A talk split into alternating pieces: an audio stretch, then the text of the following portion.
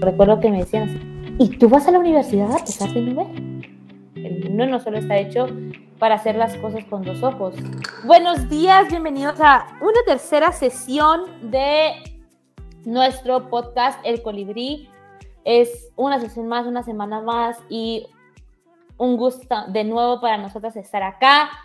En esta ocasión somos nosotras dos, Eli y Marce, pues ya para este punto yo creo que ya nos conocen y, y bueno, nos van a seguir conociendo porque pues tenemos muchísimas cosas que contar. Entonces, pues empecemos. El día, el día de hoy, pues quisiéramos retomar un poco en la última sesión que tuvimos, que, que hablamos sobre la inclusión, sobre toda esta cuestión de, de la universidad, ¿no? De cómo es la la educación superior, cómo, cómo es que una persona pues también ya llega a tener el privilegio de poder tener acceso a, a este tipo de educación, a elegir una carrera, a, a poder llevarla. Y pues nosotras tuvimos la increíble oportunidad de poderlo hacer. Realmente, eh, no solo la oportunidad, pero lo elegimos, quisimos hacerlo, le echamos ganas. Entonces, Hoy pues vamos a contarles un poquito de, cómo ha sido, cómo fue eh, nuestro trayecto, nuestro camino por, por la universidad, por las carreras. En esta ocasión, como bien Marce dice, vamos a hablar un poco desde nuestra trinchera, desde nuestra carrera, desde nuestra historia y ahora sí que la palabra latina veritas significa verdades, así que en este podcast vamos a hablar de las verdades, de cómo es que realmente nos fue en, la universidad o en nuestro camino de estudiantes con discapacidad visual, en este caso, queriendo, pues evidentemente, progresar. ¿Qué te parece si nos vamos desde el principio, no? ¿Cómo fue el examen de admisión? Vámonos desde ahí. Cuando estaba por empezar, sí estaba como mucho entre, bueno, quiero psicología clínica, quiero comunicación y creo que a lo lejos estaba tentada a tocar la parte del derecho, pero no me llamaba. Era así como, mm, puede ser, ¿no? La cosa es de que tuve la oportunidad de ir a conocer las, los dos departamentos, tanto el de psicología como el de comunicación. Yo recuerdo que el de comunicación ya ni atención le puse porque pues ya la, la directora de psicología me había caído súper bien. Ella no sabía absolutamente nada de la discapacidad, creo yo pero hacía su mejor intento, ¿no? Hacía su mejor intento y creo que, y creo que se lo tomaba así como de, ay, mejor me río de, de las cosas que no debía haber dicho, ¿no? y entonces me acuerdo que, bueno, elijo, elijo hacer el examen de admisión, la verdad es que tuve la oportunidad la mamá, la mamá me cuenta, porque yo no me recuerdo mucho de mi examen de admisión, que fue muy accesible porque ella lo pudo hacer en braille, como que toda esta parte, me acuerdo que había una parte espacial y esas cosas, ¿no?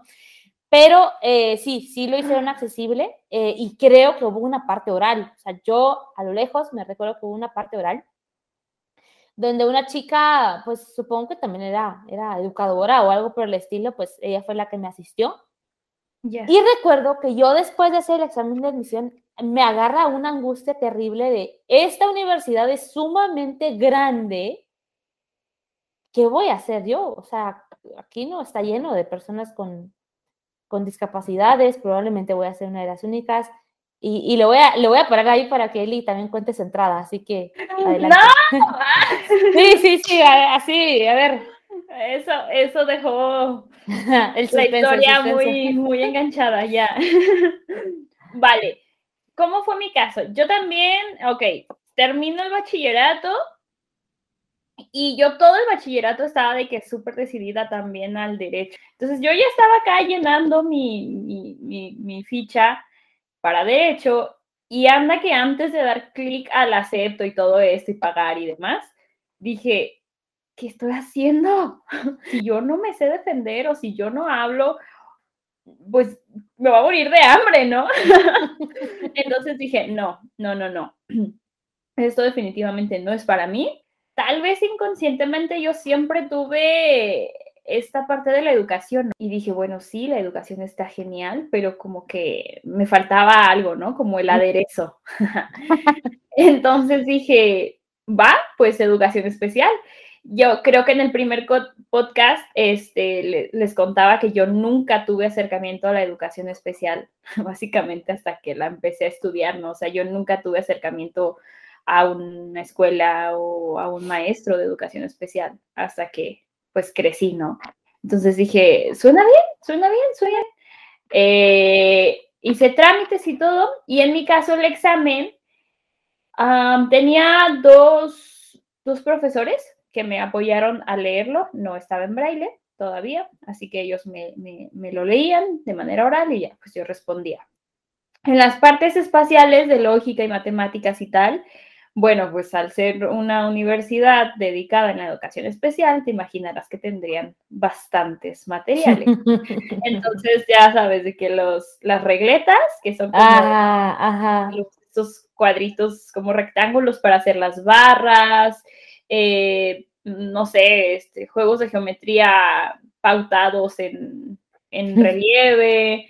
Eh, y bueno, total que sí, fue, fue genial porque la, verdad es que los profes se la ingeniaron porque no lo tenían planeado, fue hasta que yo llegué eh, y empezaron a buscar los materiales y cómo te presentamos tal cosa, entonces se la ingeniaron y pues lo logré y entramos. Y en mi caso, de hecho, mi escuela era muy pequeñita, era muy, muy, muy pequeñita, así que por ese lado pues, no, no tenía temor de perderme, porque todos teníamos que un patio y un pasillo, entonces no, no me podía perder. ¡Ay, dichosa! Nada más que podía pasar era que me equivocara de salón, tal vez, pero ya uno se hacía sus mañas y contaba las puertas y así, ¿no? Exacto, uno tenía sus mañas.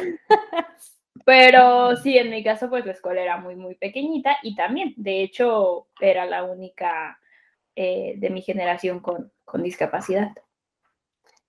No la, ajá. no la única en la escuela. Ah, ok, ajá, eso iba a preguntar justamente.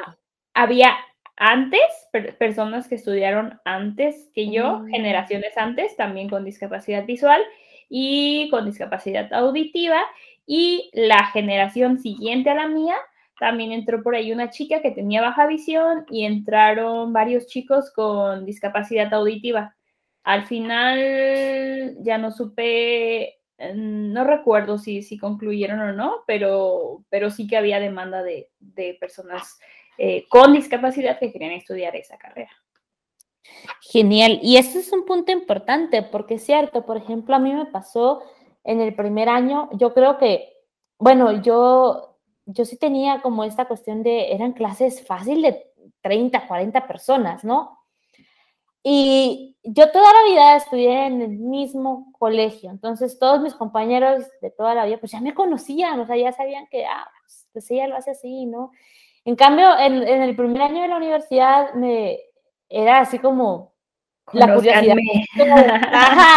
la curiosidad de todos y, y, recuerdo que pues el primer año sí, sí me movía con, con el bastón, ahí todavía no tenía perro, y era muy, muy interesante porque probablemente todas estas personas que venían de distintos colegios, distintos lugares, nunca habían tenido la, interacción con, alguien que tenía discapacidad visual. Y, de hecho recuerdo que, que mi, primera, mi primera compañera, mi primera amiga fue una maestra, fue una maestra, una chica que había estudiado magisterio y, así fue como toda la gente se empezó como a, interesar, a incluir, y era muy, muy interesante porque la gente, eh, algunos, no puedo decir que todos, por supuesto, este, ya tenían como esa cuestión de, bueno, te, te apoyo, ¿no? Y, gracias a la vida, recuerdo que en esos primeros meses hice un grupo de amigas que por allá estar en el mundo, porque la verdad es que ya no coincidimos ya después de, de que nos graduamos y todo, pero un grupo de, creo que eran siete chicas, siete chicas y era como esto de, les, les digo, o sea, como que yo había encontrado, dice que la, la manada con la cual ir, ¿no? Porque al, final si no era una, era otra la que, la que de alguna manera me, me apoyaba, ¿no? Pero, y, y, quizás fue como un cierto alivio, no solo por el colegio, pero porque en el colegio mis compañeros, pues sí eran buena onda, pero nunca fueron la gente más, más considerada, ¿no? O sea, la inclusión quizás nunca, no, yo no puedo decir que en todo se pudo dar, entonces, encontrar gente que sí estaba dispuesta a, a ser tu amigo y no solamente ayudarte, ¿no? Porque es muy distinto que alguien te quiera apoyar porque pues eso dicta la sociedad alguien que es tu amigo y lo va a hacer sin compromiso alguno, ¿no? Lo va a hacer naturalmente, es muy, muy distinto. Y, eso me lleva como a, que hablemos un poco como de, de, los compañeros, ¿no? De cómo nosotros también logramos romper el ideal, eh, mucha, mucha de la ignorancia que con la que los estudiantes entran en el momento de, de conocer a alguien diferente, porque ni siquiera tiene que ser con discapacidad, o así como súper notaria, ¿no? Pero diferente, eh, ¿cuál es el aporte que uno le puede dar como a, estos estudiantes? Porque realmente cambia mucho la perspectiva de, de, cómo uno lo puede hacer para futuras personas que se les crucen el camino, ¿no? Yo dije al principio que íbamos a hablar de verdades, así que... Adelante entonces, por favor. Voy a contar un poco por ese lado. Yo la verdad es que sinceramente mm, sí podría decir que la mayoría de la carrera no me fue nada bien en ese sentido de, los compañeros, porque éramos un grupo muy pequeño, nosotras éramos ocho nada más. En toda la generación. Sí, lo que pasa es que, a ver, te explico un poco. Mi carrera eh, educación especial había cuatro áreas, ¿no? Estaba discapacidad intelectual, discapacidad motora, eh, auditiva y visual. Entonces, tú desde que hacías tu examen, elegías a cuál querías eh, especializarte, ¿no? Entonces, había, por ejemplo, los grupos más, más grandes eran el de auditiva y lenguaje y intelectual y visual y motriz eran grupos más pequeños. De igual forma, los primeros, me parece, tres semestres, eh, podías cambiar de área, pero a partir del, del cuarto semestre ya no, porque ya iniciabas como súper especializarte, ¿no? Entonces ahí ya, no podías cambiarse de área. Eh, entonces, en mi salón éramos súper poquitas eh, y resulta que todas éramos mujeres lo cual también lo hacía de pronto un poco difícil, ¿no? Claro. Em, entonces, al principio todo bien, al principio era como, ok, cool, va, este, qué interesante, mira, nosotras estudiamos para discapacidad visual y tenemos una compañera, ¿no? Entonces al principio chévere, todo, todo nice, todo genial. Todo color de rosa. Sí, claro. Yo diría que el primer semestre. Ok. A partir del segundo sucede como ya como ese cambio un poco más fuerte. ¿Por qué? Porque yo siempre fui como de esforzarme muchísimo, eh, estudiaba muchísimo, mm, mis tareas pues siempre las hacía con mucha, mucho esmero, ¿no? Mucha calidad. Entonces sucedió que empezó a notar esto de que en cuestiones de números pues me iba bien, ¿no? Y comenzó esta no sé cómo llamarlo, mm, actitud de, ah, es que le va bien porque no ve. Claro. Es que los profes, este, como le hacen los exámenes orales, pues le dicen la respuesta con la voz, ¿no? Ajá, sí, esa clase de comentarios que yo sé que también más de alguna vez. Uy, eh, sí. Ajá. Y también estoy segura que a todas las personas que hemos estudiado hemos pasado por este, esta etapa, este momento, esta situación, ¿no? Del claro, le va bien por esto, o claro, es que sí, por aquello, ¿no? Y realmente, pues no, no es que nadie se daba cuenta que en cuanto llegabas a casa te sentabas y a ver cómo le hacías, si escaneabas la lectura, si le pedías a alguien ayuda, en fin, o sea, como intentar mover si lo manitiera por lograr conseguir tu objetivo. Y obviamente eso no lo veían, ¿no? Y yo escuchaba, por ejemplo, que al día siguiente ellas hablaban de que no, sí, que la novela de ayer y tal, ¿no? Entonces, como, mm, pues yo no hice eso en la tarde. Claro. Así que, pues bueno, ahí fue un poco, yo diría, varios semestres de esta situación en la que literal yo podía decir que contaba solo con una persona, porque el resto era como que Mm, súper fea la situación, ¿no? O sea, y hubo momentos incluso en el que, qué sé yo, no movían las mesas y no me decían, eh, o esa clase de, de cosillas, ¿no?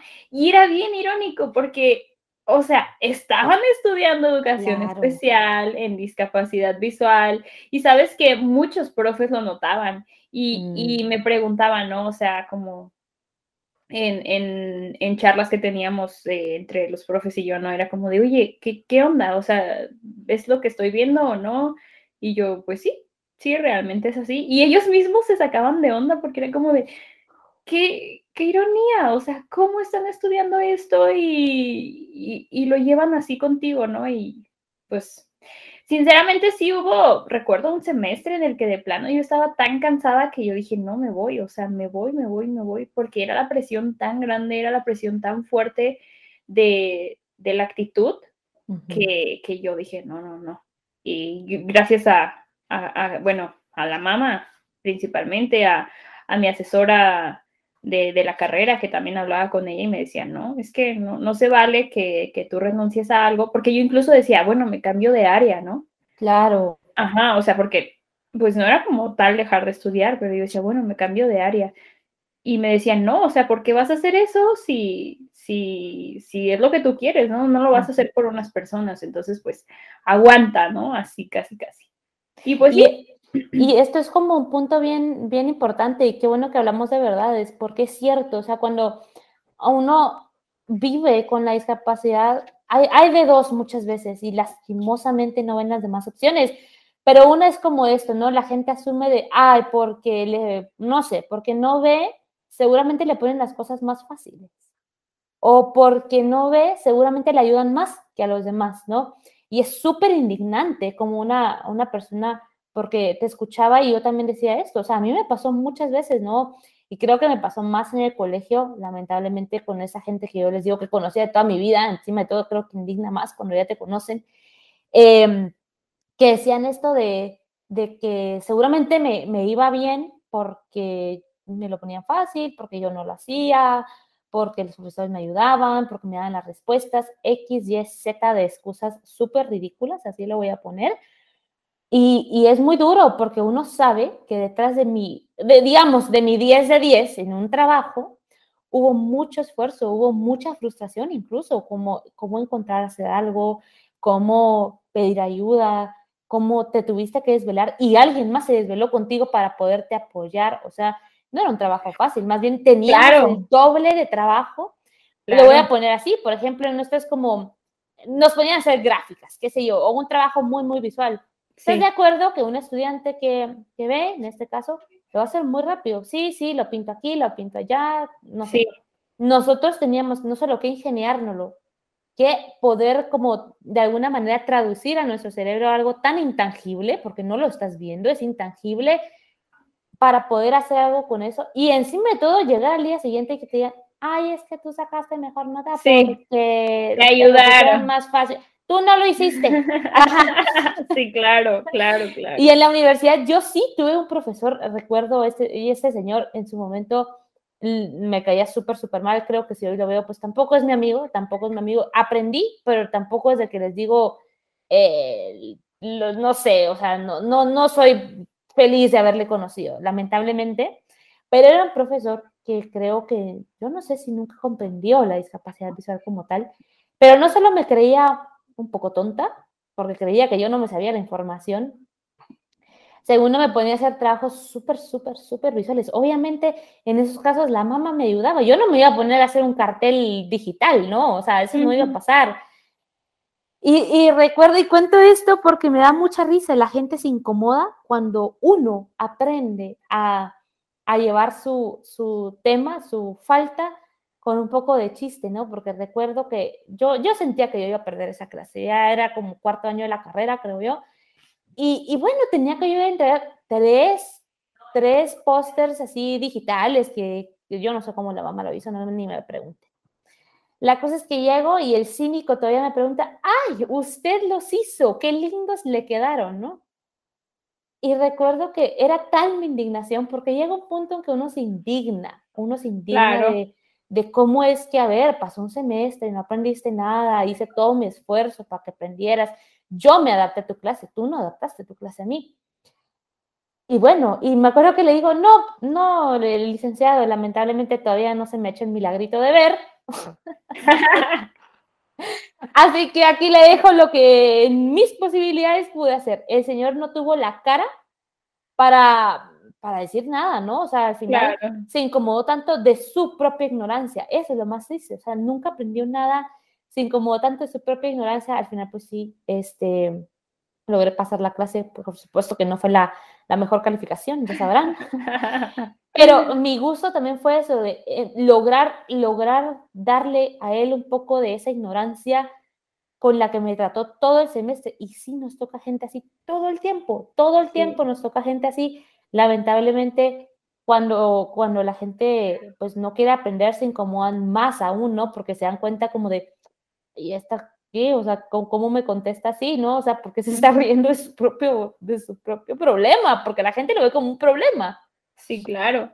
Y sabes, ahorita que dices esta historia del profe, eh, a mí me pasaba mucho que tenía amigos, ¿no? Y, y cuando sabían que yo estudiaba educación especial era como, perdón, amigos ciegos ay, debe de ser genial, porque seguro que todos tus profes son geniales y saben de lo que hablan y bla, bla, bla, bla, bla, ¿no? Entonces era como de, ah, ¿cómo te explico? Porque sinceramente también para mí fue súper diferente, ¿no? O sea, yo también oh. creía que, que estudiar en una universidad que prepara a docentes para atender a la diversidad iba a ser algo muy, muy, muy rosa y no. Todo lo contrario por supuesto que tuve profes incomparablemente buenos y tuve profes que yo decía, ¿qué hacen aquí? O sea, no, no, no. Ahorita que, que, cuentas esta anécdota de este profe, yo recordé a uno, era primer semestre, eran las primeras semanas y él nos decía, ok, van a traer un cuaderno en este cuaderno eh, se llamaba diario de campo, entonces cuando ustedes vayan a prácticas o a observar, van a escribir como si fuera un diario, cómo les fue, eh, cómo se sintieron, bla, bla, bla. Y cada vez que hagan esto, yo les voy a firmar, al final vamos a sumar las firmas y va a ser parte de la evaluación. ¿Ok? Va. Okay. Em, la primera tarea fue llevar justamente un cuaderno, ¿no? Y entonces eh, él dijo, ustedes eh, decidan si lo compran, si lo hacen, si lo forran, si lo decoran, si bla, bla, bla. Entonces yo le dije, pues yo puedo comprar un cuaderno, pero mm, no está de acuerdo que no voy a escribir ahí, ¿no? Me dijo, no, no te preocupes. Entonces ya, llega el día en el que todas llevan sus cuadernos, comienza a firmar, y yo le dije, profe, y entonces yo voy a perder esta firma y me dice, no. Entonces pone su mano extendida, la palma de su mano extendida frente a mí y agarra mi mano, obviamente sin preguntarme. Ay, no. Y me dice, fírmale aquí. O sea, en su mano, la palma de su mano extendida y como ah. que con mi dedo, ¿no? Ok. Y yo me quedé. ¿Qué es esto? Ajá, o sea, fue como, fue todo súper rápido, pero al mismo tiempo fue como, o sea, ¿qué me está queriendo decir? Y, yo, o sea, yo como que reaccioné y quité la mano así como, pues, molesta, ¿no? La quité rápido. Y yo creo que le hice una cara de perro así que no podía con ella, porque me, se empieza a reír y me dice, no te creas, no te preocupes. Pero, o sea, fue como súper nefasto eh, Hasta del lado de la burla, diría. Claro, claro, porque después de eso, o sea, cuando yo quité la mano y vio que me molesté, se empieza a reír, ¿no? Mm. Y, me dice, no te creas, no te preocupes. Y yo así de, o sea, me quedé así como en shock, ¿no? Eh, y, y, volvemos a lo mismo, era una universidad de educación especial que preparaban a maestros y te lo juro que cada vez que yo escuchaba las clases de este señor era como de, qué hipócrita, o sea, qué hipócrita, porque hablaba algo que ni siquiera entendía. Yo creo que, como decía bien la mamá, ¿no? O sea, nomás tenía la palabrita ahí de arriba para abajo, pero ni siquiera había llegado a concientizar, ya ni siquiera digo sensibilizar, ¿no? Concientizar qué significaba em, ser estudiante con discapacidad. Exactamente ese fue un poco de, mi caso, de mi experiencia. Y ese es un buen punto porque me lleva quizás como un poco a que podamos compartir esta parte también de, de bueno, lamentablemente eh, en muchos países de Latinoamérica, porque realmente la situación de Norteamérica y Europa creo que es un poco distinta, más no perfecta. eh, se llega a pensar muchas veces en muchas instituciones que así hay que tratar a las personas con discapacidad visual, como no pueden, la mamá lo decía, ¿no? Como del lado del paternalismo, em, es una exclusión muy dura porque es una exclusión que se disfraza de inclusión. Claro. Eh, y, a mí me, hace mucho ruido porque yo creo que, y creo que tú también, porque creo que tal vez por eso nos llevamos tan bien, que siempre fuimos las que salíamos de este patrón, nada, nada, no sé, posible, eh, un poco no sano, lo voy a llamar yo, porque yo no creo que, sea muy sano que, vivas así toda tu vida. Em, pero pues ahí sí que la elección de cada quien y, yo lo súper respeto, pero creo que a nosotros nos tocó vivir el lado de la, de la moneda, donde muchas veces, por ser capaces de hacer muchas cosas, no nos creían con discapacidad visual. Claro. Eh, y es un tema que da, se da en la universidad, ¿no? O sea, incluso, no, no quiero ni recordar quién fue, pero recuerdo que me decían así como, ¿y tú vas a la universidad a pesar de no ver? cuando me gradué en tiempo, ¿no? Así como de, ya te graduaste, y eso que no ves. Y era así como, ¿qué están esperando? Que me tarde 50 años porque pues no veo, que están esperando que me quede sin, sin deseos de estudiar porque pues no veo. Entonces es esto, no sé, de, de romper unas barreras impresionantemente grandes y absurdas de la sociedad que, que seguimos rompiendo. Yo creo que hoy en día seguimos rompiendo esas, esas cosas, ¿no? De, de, incluso, pues en la universidad pasaba, ¿no? Profesores que se admiraban como de, ay, y lo hizo, o ay, es de las más puntuales en mi clase y eso que mi clase queda re lejos, me pasaba, por ejemplo, y era como, pues sí, obviamente me tomé cinco minutos más y salí cinco minutos antes de mi receso para venir a tu clase, pero aquí estoy. Entonces, entonces esto como de también tener discapacidad visual eh, no es solamente, pues ahí sí que vivir con, con lo que nos toca ir cambiando, pero también hay que saber usar la oportunidad de la falta como para poder dar cuenta de, que el mundo no solo está hecho para visuales, por ejemplo. El mundo no solo está hecho para hacer las cosas con dos ojos. Eh, hay muchas cosas que, a mi parecer, se hacen mucho más rápido sin ver. Claro, porque resulta que Em, evidentemente todos ven el, la limitante, ¿no? O en este caso la discapacidad, pero nadie se, eh, se recuerda de quitarle esas tres letras a esa bonita palabra y ver la capacidad, ¿no? O sea, pareciera que cuando uno tiene discapacidad, sea cual sea, eh, la gente solo ve esas primeras tres letras. y, y, exacto, y no el resto porque, eh, y, ahora sí, ya no lo digo solo yo, o sea, obviamente tengo amigos con diferentes discapacidades que son personas súper brillantes, súper exitosas y que sí, obviamente tal vez la, dificultad sea diferente eh, en el sentido que no es exclusivamente visual, pero seguro que tienen sus retos y, son personas que, definitivamente lo logran y esto, ¿no? O sea, un poco que, que se quite esa venda de, del DIS y que se vea que, que sí, ¿no? Eh, me recuerda un poco que hace bastantes años em, estaba mi, mi, abuelita viendo el noticiero y salió la entrevista de una nena. Era una nena como de unos, yo creo que 6, 7 años. Y la estaban entrevistando porque la nena era ciega y, y, hacía muchas cosas, ¿no? Que saltaba la cuerda, que andaba en bici, que tal y tal y tal. Y me encantó, te lo juro, me encantó porque la niña dijo, es que lo único que yo no puedo hacer es ver, todo lo demás lo puedo hacer. Pero lo dijo como con una inocencia, con una, no sé cómo explicarlo, pero me encantó esa, esa frase, esa palabra, el, y, y, la actitud con la que la nena lo dijo, ¿no? Es que lo único que no puedo hacer es ver, todo lo demás sí lo puedo hacer. Y yo dije, wow, o sea, qué nena tan, o, qué palabras tan sabias, ¿no? Claro. Y realmente es eso, o sea, yo también, ah, de pronto cuando alguien dice, ay, ¿y pudiste hacer esto? Ay, ¿y cómo lo hiciste? Entonces viene a mi mente las palabras de esta nena, ¿no? De, es que lo único que no puedo hacer es ver, nada más. Exacto.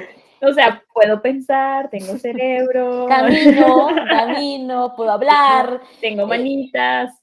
Sí, claro. Y es súper interesante porque ahorita que estás diciendo esto y de estas cosas, de lo único que, que no puedo hacer es ver, a mí, me da, a mí de verdad me causa gracia. Yo no lo puedo decir de otra manera pero me causa gracia cuando la gente, cuando se entera que no veo, me empiezan a gritar, porque creen que tampoco los escucho y que tampoco les voy a entender. Entonces, sí, súper cierto. Y encima de todo me empiezan que a tocar las manos y a hablarme súper cerca, porque seguramente no voy a entender, no voy a ver, no voy a escuchar y tampoco voy a comprender que es un ser humano el que me está hablando, ¿no? Seguro es una vaca, ¿no? Seguro es una vaca que me está hablando. exacto, hablando de su campo y, y yo no entiendo, ¿no?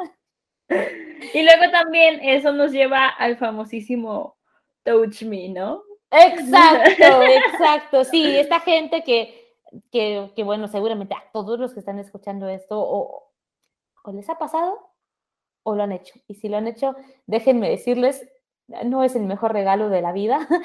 Y, y, bueno, o sea, nosotros por no ver no necesariamente tenemos que tocarte para saber cómo, cómo es una persona, ¿no? O sea, no tengo que tocarte el pelo, la cara, los ojos, los brazos, no, o sea, no, no quiero tocarte, no quiero tocarte. Si te quieres describir, yo creo que, bueno, se pueden describir, ah, sí, tengo el pelo, no sé, tal, largo, lacio, pero no asuman que porque no veo te quiero tocar. Son dos cosas muy distintas, ¿no? Y es un momento muy incómodo porque es como esto de, no solo estás tocando a otro ser humano, pero ¿qué tal? ¿Qué tal? Y, y no es el mejor momento. ¿Y qué tal y no hay confianza? ¿Y qué tal y si no me parece, no? O sea, eh, me veo también como de, de, con esa cuestión de voy a retirar mis manos y no porque yo sea abusiva, sino porque tú también saltaste un paso antes y asumiste que yo te tengo que tocar. Y me da, me da risa, la verdad es que me da risa, pero sí es muy incómodo, es muy incómodo. Y no me puedo imaginar lo incómodo que va a ser para la persona que la estén tocando. Yo, jamás le he hecho eso a alguien que no ve, por ejemplo. Jamás le he hecho, a ver, ven, tócame. no, claro. No me puedo imaginar la incomodidad por la que viven teniendo dos manos ahí examinando tu nariz, ojos, tu pelo, tus orejas. Sí, y eso también creo que es algo muy cultural, ¿no? O sea, a veces la gente cree, bueno, no me ve, pues para que me conozca, que me toque, ¿no? Pero no, no, no, realmente nosotros tenemos muchas maneras de conocer a las personas. O sea, basta con con la voz, por ejemplo, no necesitas más, no necesitas nada más que la voz, incluso eh, me llega a pasar mucho que los pasos, o sea, el sonido de los pasos de la persona es como que súper particular y, normalmente la gente ni se entera que tiene un sonido particular, ¿no? Entonces, eh, eso también es algo como súper, súper interesante y no necesito poner mis manos en tu cara para saber cómo es, ¿no? O sea... Basta con que te describas. Claro, hay muchas otras maneras. Eh, incluso, pues también algo súper cliché, pero muy cierto, pues el, el, mismo aroma de la persona. Totalmente. Así que no lo hagan, amigos. No, no, no lo hagan. De verdad que hay otras formas. Las manos las usamos para conocer el mundo, las cosas, los objetos, pero no a las personas. A las personas se les conoce de, de a mí me gusta decirlo así. Uno tiene la dicha al no ver de conocer a las personas de adentro para afuera, porque en nuestra sociedad criticamos de afuera hacia adentro, desde cómo me visto, desde cómo me veo y pasamos por alto qué tipo de persona soy, eh, qué, quién soy y a veces ni siquiera se dan el lujo de conocer a alguien solo por cómo se ve. En cambio, yo creo que a nosotros no nos queda opción que conocerlos y después saber si yo quiero convivir contigo o no. Pero no te voy a criticar porque, uy, qué fea tu blusa verde, no me voy a juntar contigo. eso, no es una posibilidad. Y creo que es una de las, yo lo llamo así, tal vez una de las ventajas o una de las cosas más bonitas de no ver el poder conocer a alguien más allá de lo que la sociedad ya le critica. Ahorita ya, eh, ya que mencionas esto, me recuerda una anécdota que estaba yo en una fiesta, eh, o una reunión, era una reunión, ¿no? Entonces de pronto empecé a platicar con alguien que estaba al lado de mí. Era un chico, ¿no? Y así como de, ah, no, sí, total, empezamos a hablar de música, de libros, que, que de cultura, que de autores y bla, bla, bla. Total, que el chico se va, no sé a dónde, pero se fue. Entonces llega, llega alguien y me dice, ¿estás bien? Y yo, ¿sí? ¿Por qué? dice, ¿te estaba molestando? Y yo, no, ¿por qué? Ay, es que se veía como bien cholo y no sé qué, y así de... Bueno, cholo, es una palabra acá en México que usamos como para decir que alguien está... Mm, como desgarbado, ¿no? Desalineado. Mal vestido incluso a veces. Ajá, exacto, ¿no? Y yo así como de, no manches, o sea, qué bonito que yo no critique la portada del libro, ¿no? O sea, fue al, contrario, fue una charla súper amena, súper cool. Y tal vez la persona que me dijo esto jamás se hubiera dado la oportunidad de conocerlo por cómo se veía. Exactamente. Es, súper, sí, es súper valioso y es eso, y también como esto que, que estábamos diciendo, ¿no? De, a mí me parece bien interesante el hecho de que ven a las personas con, discapacidad, en este caso pues discapacidad visual, pero al resto del mundo, aquellos que se llaman normales entre muchas y miles de comillas, se les olvida que también les falta algo, porque aquí no hay ser humano perfecto, si lo hay, pues preséntenmelo porque yo no lo conozco, pero no hay un ser humano que todo le funcione y no hay ser humano que todo lo pueda hacer, así que todos tenemos y una falta y una discapacidad. Si hablamos de discapacidad en términos de no puede hacer algo, todos tenemos más de alguna. Hasta yo diría que tengo dos, entonces.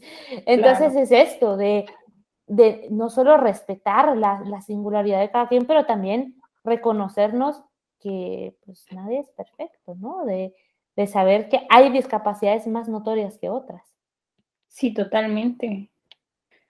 Y creo que nos desviamos un poco del tema de la universidad, pero... Pero así fue como fuimos creciendo, creo yo también como eso, ¿no? O sea... y, y, nos desviamos y no, porque al fin de cuentas, mm, la escuela, llámese eh, colegio, bachillerato, universidad, no es más que un contexto más de la sociedad, ¿no? Entonces, eh, todo esto que acabamos de mencionar son cosas que suceden, efectivamente. Y que aprendimos por pasar, por, pasar por ahí. O sea, creo que, que fue por esos compañeros que no aportaban, fue por esos profesores que de verdad no sé qué hacían ahí, que uno también aprendió a verse distinto. O sea, y también carácter, ¿no? exacto, a formar carácter, a, abogar por mí, a hablar por mí, a pedir las cosas, a no dejarme. No es fácil, sé que no es fácil y, a muchos les cuesta y a mí también me costó, pero hablar por mí, eh, no dejarme decir, bueno, aquí es el alto, yo sí puedo hacer esto, tú no vas a asumir que yo no puedo. Creo que son cosas que la universidad sí nos enseñó. O sea, más allá del título académico, e, ese título también va con mucho eh, trabajo desde la sociedad, con la sociedad de la universidad y también como con esto de me las arreglé y me adapté a un mundo que pretendía ser para todos, pero realmente no es para todos.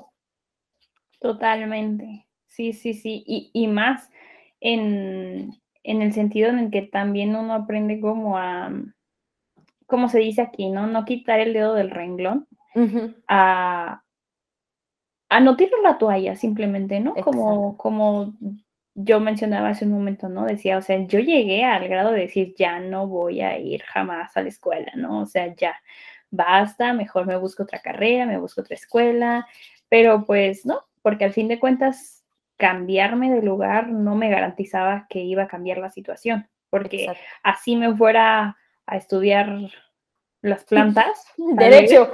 o derecho, sí, sí, podía haber personas, profesores, compañeros, eh, en general toda la comunidad que siguiera haciendo lo mismo. Entonces, es como un poco también esto, ¿no? De aprender a no, no rendirte y decir, bueno, si yo quiero esto, pues voy a estar aquí, pese eh, lo que pese, ¿no? O, a pesar de todos. Y ahorita que estás diciendo esto de que siempre nos vamos a topar gente, eh, pues que no, que nos la va a poner difícil, que quiere pintarse de obstáculo, creo que sería muy, muy bonito que en el próximo podcast pudiéramos compartir un poco de cuáles son algunos truquillos que tenemos como para, para hacer ciertas cosas en la vida, en la cotidianidad, ¿verdad? Este, ya se nos irán ocurriendo, ya se nos irán como, eh, ahí sí que viniendo a la cabeza, igual si tienen alguno, pues siempre. Eso, eso estaría genial, eso estaría genial, que nos escriban eh, qué truquitos tienen, qué hacen, cómo lo llevan. Eh, incluso sus propias experiencias de, Exacto. De, de, la escuela, por ejemplo, ¿no? De ¿Sí? que han tenido profes eh, mala onda o profes increíblemente. O jefes, jefes mala onda. también, también, también. Compañeros de trabajo. Compañeros, ajá, claro. Claro, y estaría genial que nos escriban y nosotros podamos incluso aquí leer un poco de esas historias, ¿no? Eso estaría súper cool. Así que es una invitación a que lo hagan. Me parece genial y lamentablemente pues se nos acabó el tiempo una vez más, ya ven, hablamos un montón. Así que no olviden seguirnos en todas nuestras redes sociales, Twitter, Facebook, Instagram y escríbanos por favor sus historias, escríbanos sus tips, escríbanos lo que quieran escribirnos a hello.sunu.com. Super. Entonces estamos para el siguiente episodio. Muchas gracias por escucharnos.